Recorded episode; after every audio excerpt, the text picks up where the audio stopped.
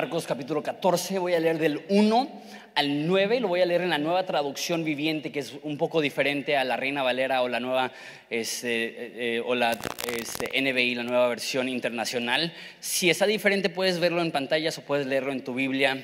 Dice así, Marcos 14.1 lo leemos y oramos después. Dice, faltaban dos días para la Pascua y el festival de los panes sin levadura. Los principales sacerdotes y los maestros de la ley religiosa seguían buscando una oportunidad para capturar a Jesús en secreto y matarlo. Se está acercando el tiempo en el cual va a ser ejecutado Jesús. Pero no durante la celebración de la Pascua acordaron, más bien acordaron no matarlo. Este, no, sea que la gente cause disturbios. Mientras tanto, Jesús se encontraba en Betania, en casa de Simón, un hombre que había tenido lepra. Mientras comía, entró una mujer con un hermoso frasco de alabastro que contenía un perfume costoso preparado con esencias de nardo. Ella abrió el frasco, que otras traducciones dice rompió el frasco, y derramó el perfume sobre la cabeza de Jesús. Algunos que estaban a la mesa se indignaron. ¿Por qué desperdiciar un perfume tan costoso? Preguntaron. Habría haberse vendido, podría haberse vendido por el salario de un año y el dinero dado a los pobres, así que la regañaron severamente. Pero Jesús respondió, déjenla en paz, ¿por qué la critican por hacer algo tan bueno conmigo? Siempre habrá pobres entre ustedes y pueden ayudarlos cuando quieran, pero a mí no siempre me tendrán. Ella hizo lo que pudo y ungió mi cuerpo en preparación para el entierro. Les digo la verdad, en cualquier lugar del mundo donde se predique la buena noticia, se recordará y se hablará de lo que hizo esta mujer. Padre, te pido por este tiempo. Padre, te pido que nos enseñes que podemos bendecir tu corazón, que podemos crear una historia que dejará un legado a través de nuestra generosidad a ti, que tú eres lo más importante y nuestro anhelo y nuestro deseo es honrarte con lo primero y lo mejor. En el nombre de Jesús. Amén. No sé si alguna vez has tenido el privilegio de dar algo que haya marcado la diferencia en la vida de alguna otra persona. Sé de algunas personas que a lo mejor le han regalado un carro a, su mamá o una casa a, sus papás después de que Dios les bendice y tienen el capital y la posibilidad de bendecir a, sus padres con, algo así. O, conozco personas que a lo mejor han pagado una cirugía muy cara para mejorar la calidad de vida de una persona sufriendo o a lo mejor... Eh, ayudarles a vivir un poco más de tiempo. Ese tipo de, actos de generosidad realmente pueden marcar la historia de alguien. A lo mejor no es algo tan costoso, a lo mejor es algo más sentimental. Algunos de ustedes recibieron a lo mejor un anillo de bodas de una abuela o de una bisabuela y, a lo mejor sí es costoso, a lo mejor ni siquiera es costoso, simplemente el valor sentimental de saber eso ha estado en mi familia por décadas o, más de un siglo. Eh, a lo mejor ni siquiera es algo así de importante. Yo tengo un amigo que coleccionaba tenis y un amigo le dijo, oye, qué chidos tus Jordans, ya sabes algo de tenis, los Jordans cuestan más de 100 dólares, a lo mejor 200 dólares, y él tan buena onda se quitó los tenis en ese momento y le regaló los Jordans a mi amigo, y dije, ching, le hubiera dicho yo primero, ¿no?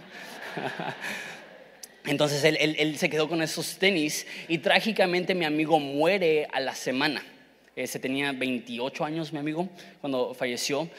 Y ese ese regalo se convirtió de simplemente un regalo buena onda a un emblema de la vida y la generosidad de mi amigo que antes de morir le regaló estos, estos tenis. Entonces, aunque a lo mejor no son tan valiosos a comparación de, un regalo que pueda cambiar la vida, imagínate lo valioso que se convirtió ese par de tenis para mi amigo que, perdió, que perdimos a nuestro amigo. Cuando damos de manera extravagante y generosa, es posible cambiar la historia de una persona, pero eso es lo increíble.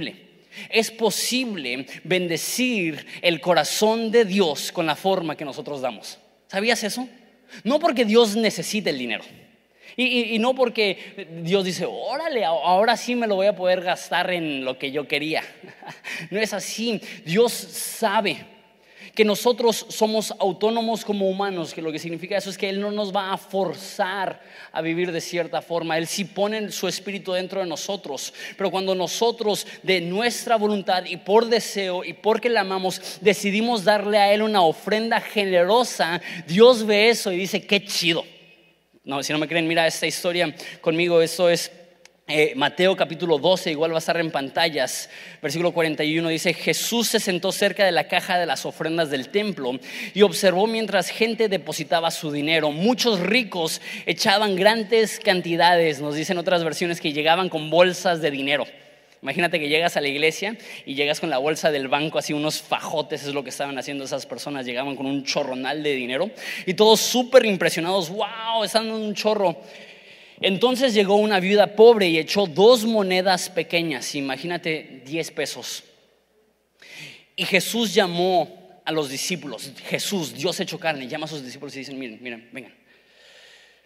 Les digo la verdad, esta viuda pobre ha dado más que todos los demás que ofrendan. Pues ellos dieron una mínima parte de lo que les sobraba. Regresamos al mensaje de la semana pasada, que Dios no es honrado cuando damos lo que sobra, Dios es honrado cuando damos lo primero y lo mejor. Y la viuda toma estas dos monedas que para ella representaban la totalidad de su capital y lo deposita en el templo. Y Jesús dice, eh, vengan a ver esto, esto es increíble. Dios no es impresionado por las cantidades, Dios es impresionado por el corazón. Eso es hermoso. Los humanos se impresionan con las cantidades. Los discípulos veían a estos hombres ricos llegar con sus pajotes de billetes y hacen, wow, ¿te imaginas dar tanto dinero? Jesús dice, no, no, no. Ellos dan de lo que les sobra. E, eso no es un sacrificio, es un buen gesto sin embargo, no es una ofrenda sacrificial. Y, ven a una viuda que da dos moneditas y Jesús dice, eso es lo máximo. ¿Te das cuenta que Jesús celebra las dos monedas de la viuda como si hubiera sido una ofrenda millonaria? Que podemos bendecir el corazón de Dios cuando nosotros somos fieles a dar lo primero y lo mejor. Y existe esta noción falsa, que cuanto más dinero tienes, más fácil es ser generoso. Si tú tienes mucho dinero, entonces es fácil porque tienes mucho dinero de dónde dar, pero no en la economía de Dios. En la economía de Dios, cuanto menos tienes, más fácil es ser generoso. Porque si tú estás ganando 800 pesos a la semana o, mil pesos a la semana y de, eso eres fiel para poner a Dios primero y confiar que cuando tú le das a Él, Él se va a preocupar por tu provisión y tú estás depositando en fe tu dinero en manos de Dios, Él ve, aunque sea la cantidad poca, Él ve el acto de fe y Él está feliz y agradecido porque Él no necesita dinero, Él quiere seguidores, Él quiere servidores, Él quiere gente leal a Él. Entonces cuando nosotros somos fieles, sin importar la cantidad, importando el corazón, Dios ve eso y dice, wow. Pero cuando tienes más dinero, es difícil. Sé que estoy hablando a lo mejor de algunas personas aquí. Cuanta más lana tienes, más difícil es honrar a Dios con tu dinero. ¿Por qué? Porque es fácil dar en cantidad más que las demás personas y sentir que porque estás dando más dinero que eres más generoso, pero la realidad es que lo que Dios busca no es la cantidad, no es si das mil pesos o dos mil pesos o diez mil pesos o quince mil pesos o, qué, sé yo. E, e, es el corazón. Estás dando como sacrificio, estás haciendo una ofrenda. Porque para algunas personas tenemos esta ofrenda de lo primero y lo mejor, empezando el año dándole una ofrenda extravagante y generosa y lucida a Dios van a ver algunas personas que, van a, en oración con mucho sacrificio dar 500 pesos. Y, eso para ustedes va a representar un sacrificio enorme donde se van a tener que privar de ciertas cosas para poder ser generoso con Dios y que Él pueda, pueda ver en nosotros este corazón generoso que le damos lo primero y lo, lo mejor a Jesús. Pero hay personas aquí que el día de mañana podrían dar 50 mil pesos y no les afectaría para nada en su vida, ni sentirían ese tipo de, regalo. Por eso digo que es más difícil ser generoso cuando tienes más, porque dices, ay Dios mío, ¿cómo voy a dar ese dinero? Pero, pero ese es el patrón que establece la Biblia. Dios no es honrado cuando le damos las obras. Esas personas llegaban con un chorro de dinero y daban un chorro de dinero, pero Dios decía, pues, ¿y eso qué? Están dando de lo que les sobra. Pero esa mujer humilde, linda, hermosa, da no de lo que le sobra, da todo lo que tiene en amor a Jesús. Y Jesús dice, eso me encanta. tenemos esta oportunidad y este privilegio y este honor de agradar el corazón de Dios este 15 de enero. Y espero que lo puedas tomar a pecho, decir, yo puedo mostrar a Dios este acto de fe. Y sabes, cuando hacemos esto, Dios mira un corazón que da lo primero y lo mejor. Y Dios mira ese acto de fe y dice, este es mi amigo, este me ama, este cree en mí. La fe demuestra que creemos en Dios. Dar como un acto de fe. Mira lo que dice Santiago 2, 22 y 23, estará en pantallas. Ya ves, hablando de Abraham, su fe y sus acciones actuaron en conjunto. Sus acciones hicieron que su fe fuera completa. Entre muchas de las cosas que hizo, él fue generoso con Dios y se cumplió lo que dicen las escrituras. Abraham le creyó a Dios y Dios lo consideró justo debido a su fe y eso me encanta. Incluso lo llamaron amigo de Dios. ¿Te imaginas que eso te llamen? Que ese sea tu apodo. Eso es lo que la gente percibe de ti. Esa persona se nota que él es amigo de Dios. La Biblia dice que sin fe es imposible agradar a Dios. Cuando damos en un acto de fe, Dios dice, ese es mi cuate, ese es mi amigo. Una vez más, Dios no está en el cielo esperando que des porque es inseguro o porque le falte. No es que Dios está en el cielo inseguro diciendo, ay, ¿será que realmente me ama? No, no creo que me... ¡Oh, mira lo que puso en la ofrenda, sí me ama. Esa no es la actitud de Dios. Dios no está inseguro preguntándose si lo amas o no. Él quiere que tú sepas, como cuando estaba con Pedro, que le dice, Pedro, ¿me amas más que a estos? No lo decía porque Jesús no supiera, sino porque nosotros a veces dudamos, ¿realmente lo amo? ¿Realmente lo amo más que todo? cuando tenemos una oportunidad de darle a Dios lo primero, lo mejor, semanalmente a través de nuestras ofrendas. Y en este caso, eh, en un acto extravagante de, ofrenda a Dios, le estamos diciendo a Dios, no porque Él sea inseguro, eh, te amo más que cualquier cosa en todo el universo. No le damos a Dios porque Él, él necesite. Dios no necesita absolutamente nada. Por eso Él está igual de feliz cuando una viuda da 20 pesos que cuando un millonario da millones, porque para Él la cuestión no es de cantidad, es del corazón. La Biblia dice que Dios está buscando todo el mundo para mostrarse fuerte a favor de los que tienen su corazón dedicado hacia Él. Dios está buscando, aquí habrá un corazón dedicado, aquí habrá un corazón leal. Y cuando ve que nosotros le confiamos lo suficiente para darle lo primero y lo mejor, Jesús se emociona no porque Él tiene más dinero, sino porque está viendo un corazón comprometido con Él. Eso debería de ser suficiente motivación para decir, yo le entro. Yo honraré semanalmente a Dios con lo primero y lo mejor y aprovecharé esta oportunidad para poner a Dios primero en este principio de año. Ok, eso nos lleva a esta historia en Marcos capítulo 14 que es María, no nos dice en, en Marcos, nos los dice en, en, Juan, si vas a Juan capítulo 12, no vayas ahorita en tu tiempo, es la misma historia dicha de dos filtros un poco diferentes. Entonces tenemos en Juan la explicación que es María, la hermana de Marta, la hermana de Lázaro. Entonces si conoces, si no está bien. Aquí nos dice que, están en casa de Simón que tenía lepra que Dios le sanó. Entonces no sabemos si Simón es un primo o un tío. El caso es que todos viven juntos. Ahora, este, Lázaro y Marta y María son ricos, machinas y tienen feria. Como lo sabemos por varias razones. Pero una de las razones es que siempre que Jesús va a Jerusalén, se queda en Betania, que está a dos kilómetros de distancia. Y en ese entonces las casas eran más o menos del tamaño de un vagón de estacionamiento. En una casa de ese tamaño se crió Jesús. y ahí dormían todos en el piso, era, era algo súper austero, salvo los ricos. Los ricos tenían casas grandes, tenían comida de sobra. Entonces Jesús sabía, voy a llegar sin avisar Iba a haber espacio para 13 personas, yo y mis 12 acompañantes. Y, Marta y María y Lázaro siempre estaban listos para recibirlo, siempre había fiesta en su casa, siempre lo estaban recibiendo. Entonces e, ellos eran personas con mucha lana. Que es curioso porque algunas personas creen que un cristiano no puede tener cosas bonitas. Pero sabes, si Lázaro y Marta y María no hubieran tenido una casa bonita, no hubiera tenido dónde quedarse Jesús. La cuestión no es si el cristiano puede o no disfrutar de lujos. La cuestión es rico o pobre, ¿estás siendo fiel con lo que Dios te ha dado para amar a Dios y servir a las demás personas?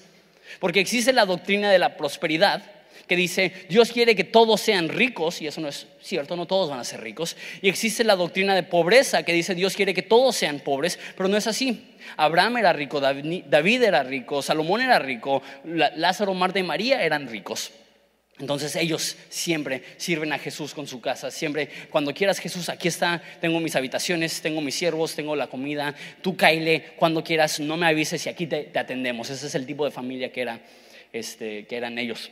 Ahora llega María y dice que tiene un perfume costoso y lo rompe y lo derrama todo sobre Jesús. Y una vez más, tomando información del Evangelio de Juan, está ahí Judas Iscariote, el que, el que entrega a Jesús. Y él dice, qué desperdicio. Pudimos haber vendido este perfume, lo que dicen otras traducciones, por 300 denarios. La nueva traducción nos explica que es un salario de un año. En ese entonces contaban el dinero por denarios. Un denario es lo que le pagabas a un trabajador de construcción por un día. Hoy en día, para contratar a un chalán en una obra de construcción, te cuesta 400 pesos al día. Entonces, el salario de un año, hoy en día, hablando de 400 pesos al día, serían 120 mil pesos. No sé cuántos de ustedes tienen perfume o cuántas de ustedes tienen un perfume chido este, le, pregunté a mi esposa, ¿cuánto es lo más que has pagado por un perfume? Y me dice, yo creo que 800 pesos. Yo creo que eso es nice. No sé, yo no sé nada de perfumes. Para mí más que 30 pesos ya se me hace caro, ¿no? De hecho, 120 mil pesos, hoy en día con el tipo de cambio son 6 mil dólares. Eh, el día de mañana probablemente van a ser como 23 dólares, pero bueno, hoy en día son 6 mil dólares. Me metí a, Google porque, pues, soy erudito, y pregunté, ¿cuáles son los perfumes más caros del mundo hoy en día? Y hoy en día, un perfume de 6 mil dólares sería el tercer perfume más caro del mundo. Hoy en día. Entonces, decir que esta chava tenía varo, o sea, 6 mil dólares, no en su kit de maquillaje y lociones y perfumes y en un frasco de perfume. Y llega y lo rompe y lo echa sobre la cabeza de Jesús. Y Judas dice, oh, no manches, es nardo puro. Y él dice, eso se pudo haber vendido y regalado a los pobres. Pero nos dice Juan que él no tenía cuidado de los pobres, sino que él tenía la bolsa de dinero y él se robaba el dinero. Sabes, cuando tú eres generoso con Dios, la gente te va a criticar. Cuando tú dices, yo le voy a dar lo primero y lo mejor a Dios, la gente va a decir, pero ¿por qué? Pero la gente que critica la generosidad ajena normalmente es para, para esconder la avaricia personal. La, gente que pasa su tiempo atacando la generosidad de las demás personas es porque realmente está escondiendo el hecho que Él es codo. escondiendo el hecho que él no ha aprendido a disfrutar la hermosura de ser fiel a darle a Jesús. Y porque Judas estaba acostumbrado a quitar y quitar y quitar, él ve un acto de ofrenda generosa y lo único que puede pensar en que, que desperdicio. Y Jesús dice, no es un desperdicio, ella es la única que me ha preparado para mi muerte. Y es loco pensar que cuando Jesús, porque eso fue dos días antes de ir a la cruz, cuando Jesús colgó en el madero, estaba oliendo el perfume fragante que María le dio porque ella estaba dispuesta a dar lo primero y lo mejor, lo más costoso, lo más valioso, lo más hermoso porque Jesús lo vale y ella dice, ella, más bien él dice, ella me ha preparado para mi muerte y ustedes están pensando que hubieran hecho ustedes con ese dinero. Que seamos como María, que digamos, ¿sabes qué? Jesús lo vale, Jesús lo vale. Él, es lo más importante, Él es lo más hermoso, Él es lo más precioso. Él, me ha dado todo. Si tenemos aliento en nuestros pulmones es porque Dios nos los dio. Si tenemos abrigo en nuestras espaldas es porque Dios nos lo dio. Si tenemos un hogar donde vivir es porque Dios nos los dio. Si tenemos paz y esperanza y fe es porque Dios nos los ha dado. Y nosotros tenemos ahora el privilegio de honrar a Dios dándole lo primero y lo mejor. Por eso el dar como cristiano no es algo que hacemos por obligación o por deber. Lo hacemos como un deleite de nuestro corazón porque decimos, hemos recibido todo de Dios, ahora yo tengo el honor de darle a Dios lo primero y lo mejor. ¿Sabes? Me encanta esa historia. Dice que donde quiera que se cuente las buenas noticias, será recordada, recordada María. Y ahora, dos mil años después de este acto generoso, seguimos recordando, wow, María ama a Jesús porque ella le dio lo primero y lo mejor. Wow, María ama a Jesús porque preparó a Jesús para el día de su sepultura. Wow, María ama a Jesús porque ella no vio lo que ella poseía como un lujo que disfrutar, sino como una ofrenda que ofrecer. Esa es la vida de María y a mí me inspira demasiado. Me inspira tanto que digo, ay, nanita, dar de esa forma no dar lo que me sobra, sino verlo como un sacrificio, no como que, oh, ok, sino llegar como ella a decir, ¿qué más puedo hacer sino darle lo primero y lo mejor a mi mejor amigo, a Jesús? Esa historia me fascina. Hay otra historia similar que me reta aún más. María era millonaria y hay una parte de mí muy escéptico, que soy como Judas en ese aspecto, para mal obviamente. Que digo, ah, pues dio una ofrenda de 6 mil dólares. Pero si yo fuera millonario, 6 mil dólares, ¿qué son? No, pues este perfume para ella representaba un lujo innecesario. Entonces, aunque es hermoso, entiendo cómo alguien tan adinerada como María podría dar un regalo tan generoso como derramar un perfume de 6 mil dólares sobre la cabeza de Jesús. No sé si puedes acompañarme. Hay una historia similar en Lucas capítulo 7, va a ser en pantallas igual, de una mujer no millonaria, no rica, sino lo más pobre, una prostituta. Dice, uno de los fariseos invitó a Jesús a cenar, así que Jesús fue a su casa y se sentó a comer cuando cierta mujer de la mala vida que vivía en la ciudad, eso es, un código buena onda de decir prostituta, una mujer de la mala vida que vivía en la ciudad, se, entró, se enteró de que Jesús estaba comiendo ahí y llevó un hermoso frasco de alabastro de un costoso perfume. Lo más probable es que algo muy similar a lo que hizo Marta, nada más para María, más bien nada más para comparar. Vamos a decir que ella también tiene un perfume de, equivalente de 120 mil pesos tiene ese perfume. Y dice, llorando se arrodilló detrás de, él a sus pies y sus lágrimas cayeron sobre los pies de Jesús y ella los secó con sus cabellos y no cesaba de besarle los pies y les ponía perfume. Cuando el fariseo que lo había invitado vio eso, dijo para sí, dijo dentro de sí, si este hombre fuera profeta, sabría qué tipo de mujer lo está tocando. Es una pecadora. Entonces Jesús respondió a los pensamientos del fariseo que es peligroso estar con Jesús porque él escucha tus pensamientos. Y, le dice, te tengo una pregunta. Un hombre prestó dinero a dos personas, 500 piezas de plata a una y 50 piezas de plata a la otra. Sin embargo, sin embargo, ninguna de las dos pudo devolver el dinero. Así que el hombre perdonó amablemente a ambas deudas y les canceló las, deudas. ¿Quién crees que lo, que lo amó más? Simón contestó, supongo que la persona a quien le perdonó la deuda más grande. Correcto, dijo Jesús. Luego se volvió a la mujer y dijo a Simón, mira, esta mujer que está arrodillada aquí, cuando entré en tu casa no me ofreciste agua para lavarme el polvo de los pies, pero ella lavó con sus lágrimas y lo secó con sus cabellos. Tú no me saludaste con un beso, pero ella desde el momento en que entré no ha dejado de besarme los pies. Tú no tuviste la cortesía de ungir mi cabeza con aceite de oliva, pero ella ha ungido mis pies con un perfume exquisito. Te digo, sus pecados que son muchos han sido perdonados porque ella demostró tanto amor, pero una persona a quien se le perdona poco demuestra poco amor. Entonces Jesús le dijo a la mujer, tus pecados te son perdonados. Esa historia me fascina. Mi pregunta, y no sé si a ti también te da curiosidad, ¿qué hace una mujer prostituta? y en ese entonces no es como hoy en día que tienes porn stars y mujeres que están trabajando de sexo servidoras que tienen mucho dinero. En, en ese entonces ser prostituta es porque eras la demográfica más pobre. No tenían nada. ¿Qué hace una prostituta con un perfume de 120 mil pesos? Y la única explicación que puede haber es esto. Lo más probable es que esta mujer sin nombre era de una familia rica, al igual que Marta y María. Sin embargo, como el hijo pródigo se desvía de su familia, derrocha todo su dinero en adicciones, en abuso y se queda absolutamente pobre. Y tan pobre que tiene que recurrir a una vida de, de prostitución para tener pan de cada día. Y hubo algo dentro de ella que dijo, no, no me voy a hacer de ese perfume. Ese perfume para mí es mi seguridad.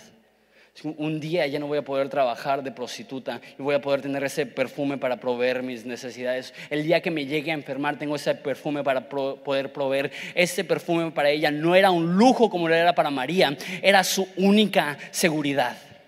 Era su, su única cosa a la cual podía ir en un momento de crisis. Era lo único de valor que ella tenía. Y llega con Jesús y dice que, no puede entender ese fariseo. ¿Cómo deja que, que lo toque? Porque en ese entonces si tú eras una prostituta eras lo peor de lo peor, ni te veían a los ojos ni te hablaban. Y ella estaba tan acostumbrada al rechazo que dice que se pone detrás de los pies de Jesús. Casi diciendo, no te puedo ver. He, vivido una vida tan llena de deshonra de vergüenza, que ni te puedo voltear a ver y ella empieza a, llorar desconsoladamente a tal grado que sus lágrimas están empapando los pies de Jesús y los empieza a secar con su cabello y empieza a derramar ese perfume costoso sobre los pies de Jesús. Y para ella esta ofrenda no era despojarse de un lujo, para ella esa ofrenda era entregarle absolutamente todo lo que tenía Jesús. La misma versión que la viuda con dos monedas, pero ella tenía más que dos monedas, ella tenía un perfume en el cual ella resguardaba para sí cierta seguridad aún en su pobreza. Y ella dice, lo daré. ¿Por qué? Jesús le da la respuesta al fariseo. Dice, aquella persona que ha sido perdonada mucho, ama mucho. Y ella se da cuenta, nadie me ha perdonado, nadie me ha amado. Y Jesús me perdona, Jesús me trata con amabilidad, Jesús me ha transformado, Jesús me da una nueva vida. Entonces yo le quiero dar todo a Él. Ella reconoce, yo le doy a Él, porque Él me dio a mí primero. Con eso termino. La Biblia dice, nosotros amamos a Jesús porque Él nos amó a nosotros primero. La, Biblia dice que, nosotros no podemos dar nada a Dios que él, que él no nos haya dado a nosotros primero. Y es curioso que Dios pida tanto. Les dije la semana pasada, sé que muchos a lo mejor no estaban. La razón que no hablamos mucho del diezmo no es que no estemos en contra del diezmo, sino que la Biblia habla de mucho más que el diezmo. Habla de honrar a Dios con lo primero y lo mejor. De, de pasta a pasta, ese es el enfoque de, toda, la, de toda, la, Biblia. ¿Y, ¿Y por qué Dios pide eso? ¿Sabes lo que he visto? Dios no está dispuesto a pedir de nosotros algo que Él no haya primero, primero, dado para nosotros. La Biblia nos pide, ¿quieres honrar a Dios? Dale lo primero y lo mejor. Pero ¿sabes lo que ya hizo Dios para nosotros? Él nos dio a nosotros lo primero y lo mejor. Para ver lo primero y lo mejor era dar su oveja, el, primogénito de sus ovejas, la más gorda, la más hermosa. Dijo, esa la voy a dar para Jesús. De la misma forma, el Padre nos ve a nosotros y nos dice en primera de Pedro que no debemos de pensar que Dios pagó por nosotros con oro o plata o cosas perecederas, sino que nos compró con la hermosa sangre de su Hijo. Ella estuvo dispuesta a, a derramar su perfume porque Jesús estuvo dispuesto a derramar su sangre. Ella estaba dispuesta a dar lo más valioso de ella porque el Padre dio lo más valioso de Él para nosotros. Jesús es el regalo de Dios para la humanidad diciendo, estoy dispuesto a darte a ti lo primero y lo mejor, mi Hijo hermoso, derramar su sangre. Y cuando nosotros damos es meramente una respuesta agradecida al hecho que Dios ya lo dio todo por nosotros. No damos para ganar algo de Dios, damos porque Dios ya nos dio todo. No damos porque estamos ambiciosos de ser más ricos y decimos si le damos a Dios uno, Él nos da diez. Hay una cancioncita así, ¿no? Tú le das a uno diez y Dios te da cien. Y dices, no, pues está chido. Y si le da uno mil, diez mil y digo, ok, tengo treinta mil pesos de deuda, no, pues tres mil pesos y, pues, que para el año me lo regrese. Es imposible darle a Dios y que Dios no te da a ti. Sí hay una ley en la Biblia que llama la siembra y la cosecha, que cada vez que tú eres fiel para darle a Dios, Dios se encarga de proveer tus necesidades. Y, la Biblia sí dice que busquemos primeramente el reino de Dios y su justicia y todas las demás cosas serán añadidas. Sí, sí, sí existe esa ley, pero el momento que damos para recibir realmente no estamos dando. es una inversión, no un sacrificio. Lo que debemos de decir no es voy a dar para recibir, la idea es voy a dar porque ya he recibido todo y la gratitud en mi corazón de haber sido perdonado, de haber sido amado, de que yo ya recibí una relación con el primogénito Hijo de Dios. De tal manera amó Dios al mundo que ha dado a su Hijo unigénito, lo primero y lo mejor, para que todo aquel que en Él crea no se pierda, mas tenga vida eterna. Si tú tienes vida eterna, tienes algo por lo cual estar agradecido y la forma que mostramos ese agradecimiento es a través de la adoración y una forma que adoramos es dando a Dios lo primero y lo mejor en sacrificio, diciendo, estoy indispuesto, eso lo dijo David, estoy citando a David, no le daré a Dios algo que no me cueste a mí. Si le voy a dar a Dios, será una ofrenda que yo tenga que decir, ok, ¿qué voy a tener que, reducir para poder darle eso a Dios? ¿Qué voy a tener que cortar para poder darle a Dios? ¿Qué voy a tener que sacrificar para poder darle a Dios? Y eso es difícil. Deja explico ¿Qué significa eso para mi familia? Y no, voy a hablar de, cantidades porque la Biblia dice que no dejes que tu mano izquierda sepa lo que da tu mano derecha. Pero hablando con mi papá y Josué y, los pastores, de tiempo atrás ya sabíamos de esta ofrenda. De hecho, yo dije hace seis meses, quiero iniciar el año invitando a la iglesia a hacer una ofrenda espléndida y generosa y sacrificial. Entonces yo desde seis meses atrás sabía si tienes tiempo en Horizonte, sabes, si eres nuevo, no sabes. Eh, en, enero siempre descanso tres domingos del año. Eso es para, uno, para darle oportunidad a otras personas. De hecho, vamos a tener invitados increíbles. Viene Emerson Nowotny de, de, Mosaic en, este, Hollywood, una de las iglesias más increíbles del mundo. Viene Esteban Grassman de Iglesia Ancla. O sea, va a estar súper chido. Eh, pero el caso es que Dios nos bendijo con unas vacaciones. Entonces yo en mi mente, ok, tenemos que ahorrar para la ofrenda de lo primero de lo mejor y ahorrar para las vacaciones. Entonces tenemos nuestros ahorritos, no ahorramos lo que queríamos ahorrar. Y esa semana, no, no, no quiero como que sonar sobre espiritual, pero esta semana sentí que Dios me dijo, ah, qué chido. Todos tienen unas cuantas semanas para prepararse y tú tuviste seis meses para prepararte. Eso no es justo. Tú, te pudiste preparar y ahora puedes dar lo que te propusiste a dar sin que realmente sea un sacrificio tan grande, da más. Entonces hablé con mi esposa ayer. Así como que pues ya sé que habíamos acordado de esto, pero siento que, que lo ahorramos y, y lo que Dios nos está pidiendo es que sea una ofrenda que represente un sacrificio. Y así como que, ¿y las vacaciones? y llegamos a esta convicción mi esposa y yo. Preferimos comer pan y tomar agua en nuestras vacaciones y tener la convicción que honramos a Dios con lo primero y lo mejor, que comer bien, disfrutar bien y vivir con el conocimiento que no obedecimos a Dios cuando Dios dijo, honrame con lo primero y lo mejor. Prefiero la certeza de saber, fui obediente y le di a Dios lo que Él me pidió, que decir, ¿sabes qué? No estuve dispuesto. Y como Caín, lo que vimos la semana pasada, que Caín significa abrazar y agarrar y aferrarse, yo me quise aferrar a mi propia seguridad y no le di a Jesús lo primero y lo mejor. Entonces, ok, obedecer. Y una vez más, no les doy cantidades, pero quiero que sepan que eso es un proyecto comunitario.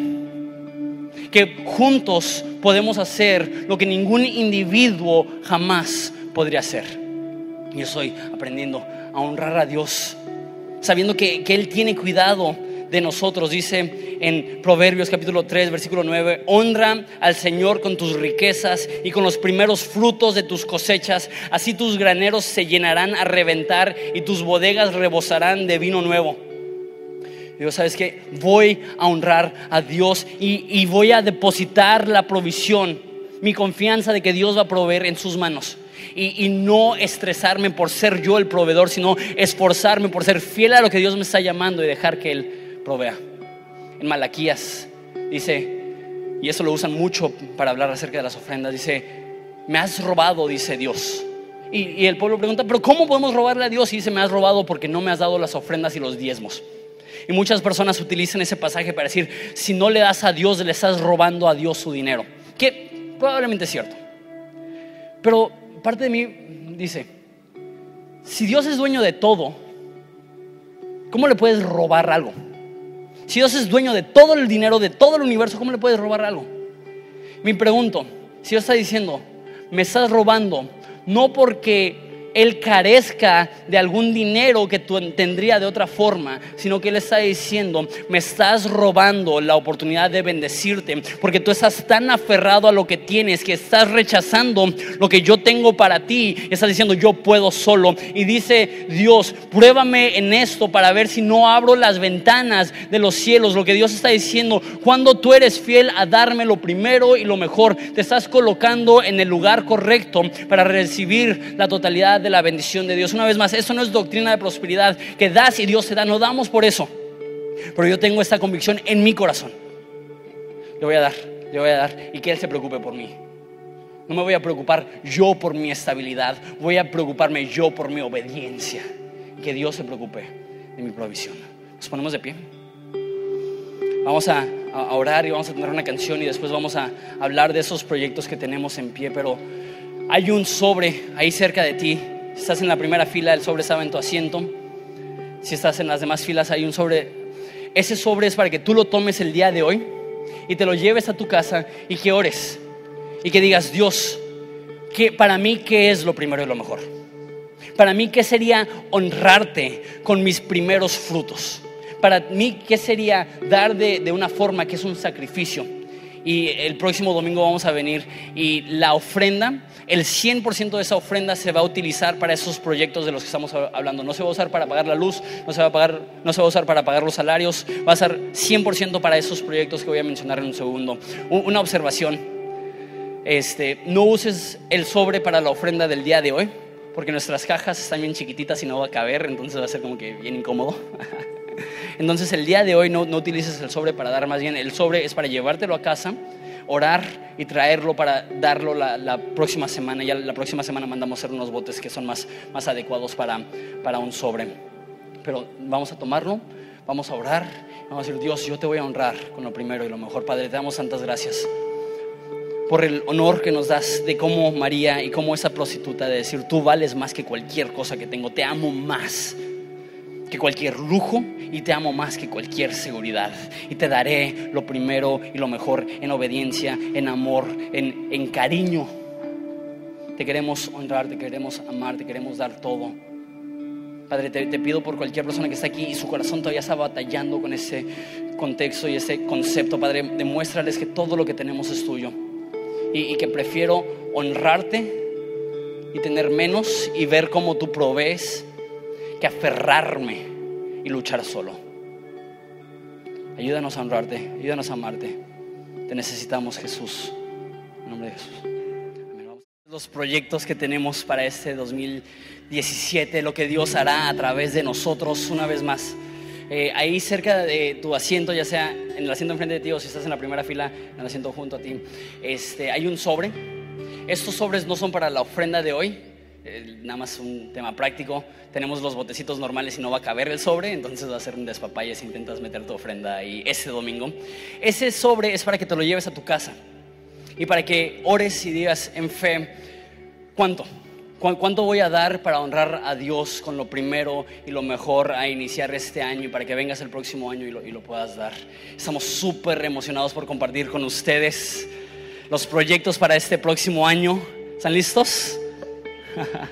Entonces el primer proyecto que queremos compartir con ustedes es el tour de movimiento que este año vamos a estar yendo a Ensenada hasta los fines del mundo. Primera vez que hacemos un evento del Movi Tour aquí en Ensenada. Vamos a estar en Tijuana, Mexicali, Culiacán, Mazatlán, Durango, Torreón, Monterrey, Reynosa y Matamoros, llenando esas ciudades del mensaje de Jesús dándole la oportunidad a miles de personas a que tengan un encuentro con Jesús. creyendo que cientos de personas van a creer en Jesús y, ser, y tener sus eternidades transformadas. El tour más largo que hemos hecho, el, el primer tour fue tres ciudades y para nosotros fue un pasote de fe. El segundo tour fue cinco ciudades y para nosotros fue un pasote de fe. Pues ahora vamos a ir a 10 ciudades, a todo el norte del país, haciendo eventos gratis, donde el nombre de Jesús va a ser levantado en alto. Y estamos súper, súper emocionados por lo que Dios hará en el tour de movimiento. Va a ser en abril y mayo para que empiecen a orar por esto. Y eso para el segundo proyecto. El segundo proyecto ya lo hemos, hemos hecho varios años, pero nos emociona, es nuestra oportunidad más grande de bendecir a nuestra ciudad. Tuvimos más de 100 iglesias representadas el año pasado en nuestra conferencia de movimiento. Estamos emocionados por anunciarles las fechas. Va a ser del 28 al 30 de julio este año y les tenemos un pequeño promo para que, para que se emocionen.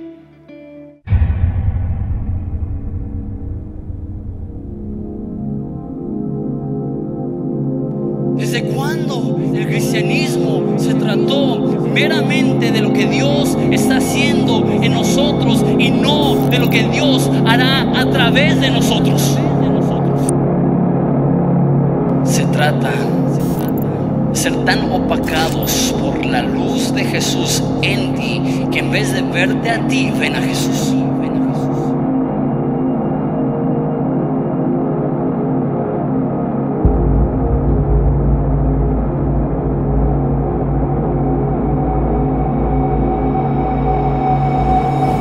Movimiento 2017 del 28 al 30 de julio.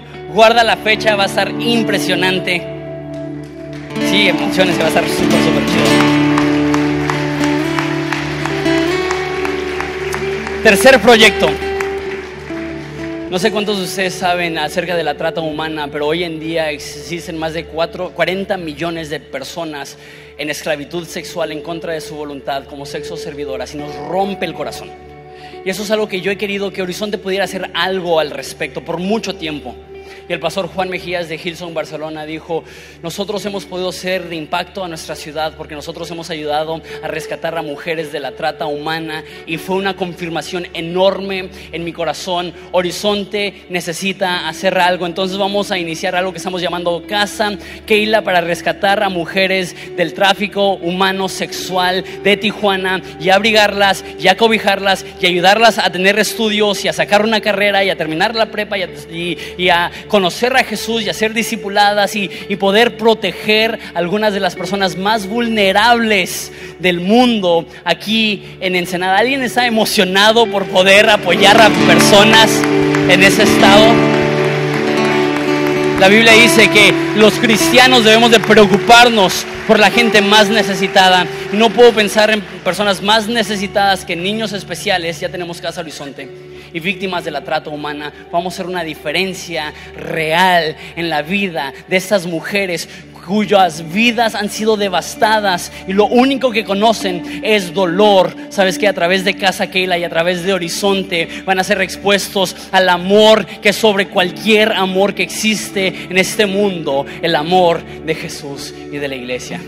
Yo soy súper emocionado por eso, espero que tú también lo estés. ¿Sabes? Tiempo atrás fui a Cuba. ¿Cuántos saben que en México hay muchos problemas? ¿Alguien- ¿Alguien ha aprendido la tele esta semana o visto el Facebook?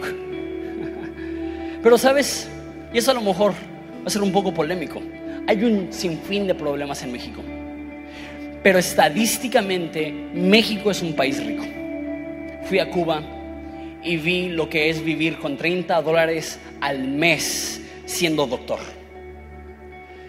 México tenemos algo que aportar al resto del mundo. 25% de, del mundo gana 20 pesos o menos al día. La otra mitad, 50% del mundo gana eh, menos de 40 pesos al día.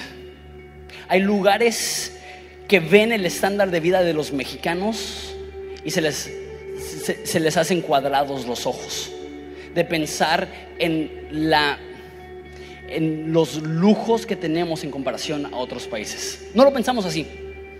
decimos, no, pues en comparación a Europa o en comparación a, a, este, a Estados Unidos o lo que sea. Pero ¿sabes qué? La iglesia de México puede hacer una diferencia en partes más necesitadas del mundo. Entonces, en el 2017, con la contribución colectiva de todos nosotros, vamos a construir una iglesia en Camboya, demostrando que México, cuando nos ponemos de acuerdo, podemos hacer algo para Jesús, para su iglesia, al otro lado del mundo.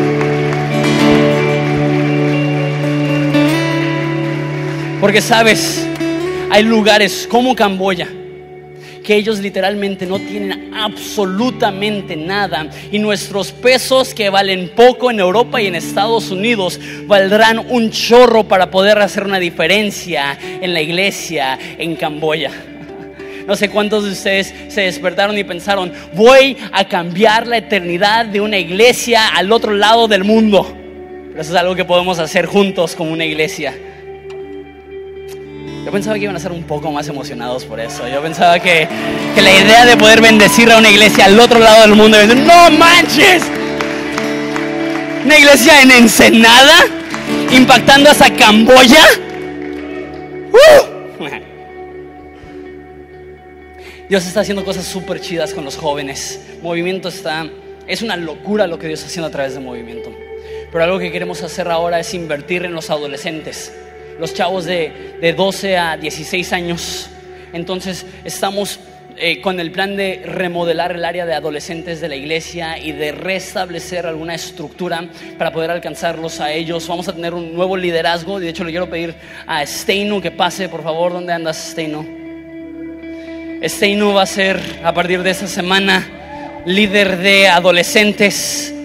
Y aprovechamos para decirles que vamos a tener reuniones a las 4 todos los sábados, a partir de este sábado, y todos los, el primer y segundo servicio, todos los domingos a partir de la próxima semana. ¿Cuántos están emocionados por poder invertir en, en jóvenes, adolescentes, que en esta etapa tan crítica puedan desarrollar una comunidad? De personas que les apoyen en las decisiones más críticas que van a estar tomando y, tantos jóvenes destruyéndose en adicciones, destruyéndose lejos de Jesús y poder crear un lugar donde, donde cientos de personas, cientos de adolescentes ensenadenses puedan tener un encuentro con Jesús. Y sabes, alguien dijo, es mejor invertir en prevención que en corrección. ¿Cuánto podemos prevenir si tenemos un núcleo de adolescentes enamorados de Jesús que aprenderán a decirle no a la destrucción e injusticia en este país? ¿Cuántos quieren orar por Resteino al tomar este proyecto? Padre, te damos gracias por esta oportunidad, por los adolescentes de El Ancla. Padre, te pido que, les capacites a cada uno de ellos para ser usados por ti, que, que llenes de, fuerza, de vigor, de energía, de ideas, de visión a Steinum para poder apoyarles, guiarles, ser un líder para ellos. Padre, te pido que la iglesia se levante un buen equipo de trabajo para poder servir. En nombre de Jesús. Amén. Les bendiga, bro. Estamos orando por todos los adolescentes de, de Horizonte. Y por último, vamos a iniciar algo que estamos llamando la escuela de liderazgo. El semestre pasado iniciamos algo que llamamos la escuela de oración. Tuvimos a 25 personas, algunas de Horizonte, algunas de fuera, algunas de fuera de la ciudad y capacitarles para poder dirigir la alabanza.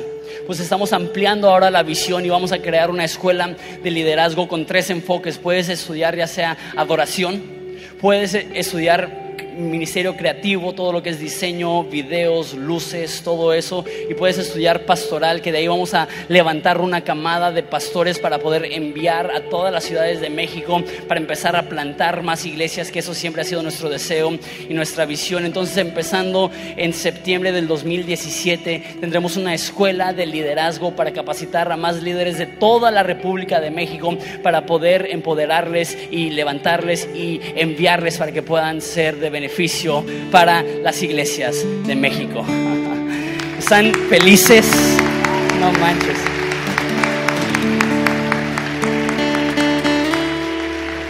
El pensar que Horizonte será usada por Dios para rescatar a mujeres en esclavitud sexual.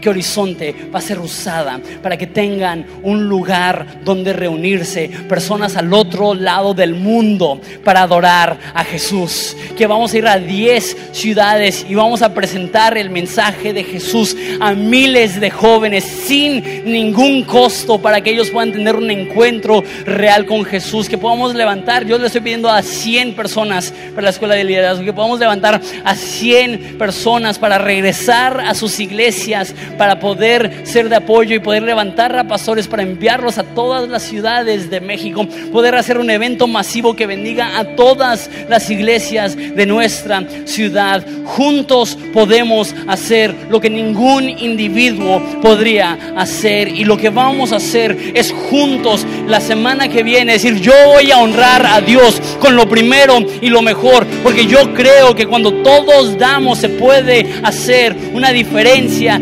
real, un cambio real. No importa si eres como la viuda que trae dos monedas o como María que tiene mucho que dar y das lo primero y lo mejor. El caso es que podemos honrar a Dios cuando le damos de lo más profundo de nuestro ser y decimos tú eres más valioso que cualquier cosa que la vida nos pueda dar o la muerte quitar.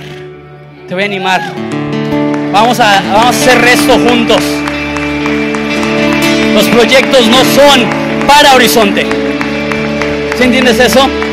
El dinero no es para Horizonte, es a través de Horizonte. Vamos, el, el dinero no es para la iglesia. El dinero se da para dar a través de la iglesia para poder hacer un cambio y una diferencia y hacer algo real. ¿Te parece si seguimos adorando a Jesús? Vamos a darle nuestras ofrendas el día de hoy, pero con la mira de la próxima semana vamos a llegar y vamos como María, como esa prostituta, a decir, voy a honrar a Dios con lo primero y lo mejor. Vamos a darle a Jesús estas ofrendas. Si, tú eres aquí, si tú estás aquí y no eres cristiano, por favor, no des. Eso es para, para aquellos que, que le hemos dado nuestra fe a Jesús, le hemos dado nuestra vida a Jesús y queremos honrarle. Vamos a darle a Jesús.